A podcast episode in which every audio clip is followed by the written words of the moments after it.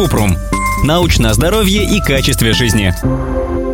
Почему после концерта ненадолго ухудшается слух и звенит в ушах? Кратко. От громкой музыки повреждаются волосковые клетки во внутреннем ухе. Это приводит к тому, что они на некоторое время перестают воспринимать звуки. Поэтому после концерта человек ощущает звон в ушах, может не слышать шепот или звук кажется ему приглушенным.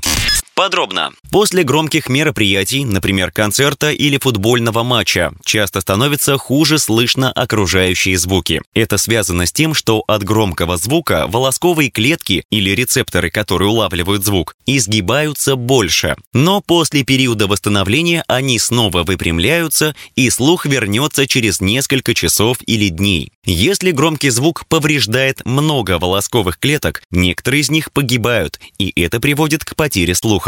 Ущерб от воздействия шума обычно проявляется постепенно, поэтому можно не заметить признаки снижения слуха, пока они не станут более выраженными. Сначала сложно различать речь в шумных местах, а если потеря слуха продолжается, звуки могут искажаться или приглушаться. Становится трудно расслышать обычный разговор других людей или приходится увеличивать громкость телевизора. Чтобы защитить слух во время громких мероприятий, нужно держаться подальше от динамиков. Подробнее об этом мы рассказывали в статье «От громкой музыки портится слух». Если нет возможности уйти из шумного места, можно использовать беруши или по возможности делать перерывы. Как вариант, уйти в туалет, куда громкий звук обычно не доходит.